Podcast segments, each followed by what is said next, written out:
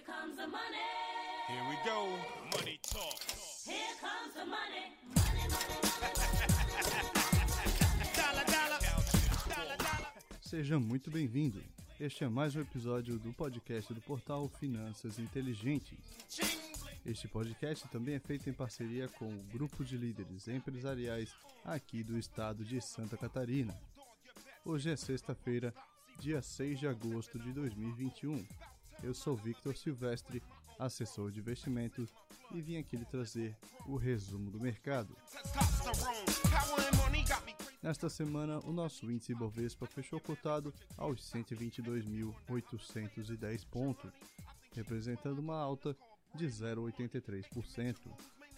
Já o IFIX, o índice dos fundos imobiliários, fechou cotado aos 2.778 pontos, representando uma queda de 1,63%.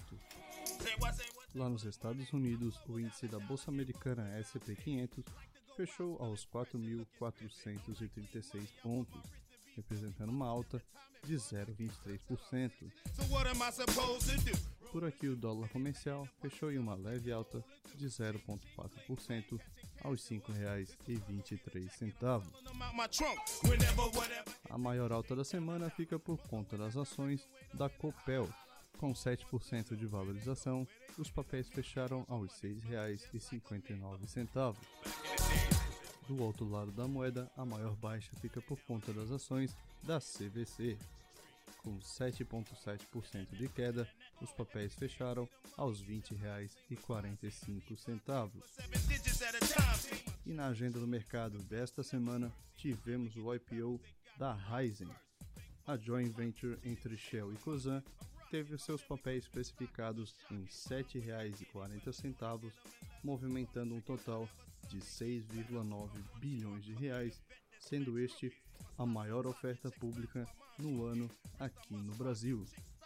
Nas notícias do cenário interno, o Banco Central elevou a taxa Selic em um ponto percentual, elevando a taxa para 5,25%, a maior taxa de juros desde 2019. A decisão seguiu o que esperava a maior parte dos analistas, que já enxergava na pressão inflacionária um motivo para o Banco Central elevar seu ritmo de alta de juros. No quarto mês consecutivo, a poupança teve uma captação líquida de 6,4 bilhões no mês de julho. No acumulado de 2021, contudo, os resgates ainda superam os aportes em 10,2 bilhões de reais.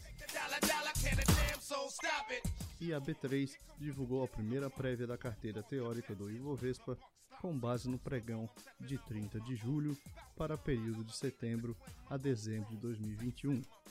Alpargatas, Banco Pan, Melios e Redditor foram incluídas, enquanto as ações preferenciais do Banco Inter também devem ser incluídas na próxima rodada. No cenário internacional, os Estados Unidos criaram 943 mil postos de trabalho no mês de julho. A projeção era de 900 mil vagas.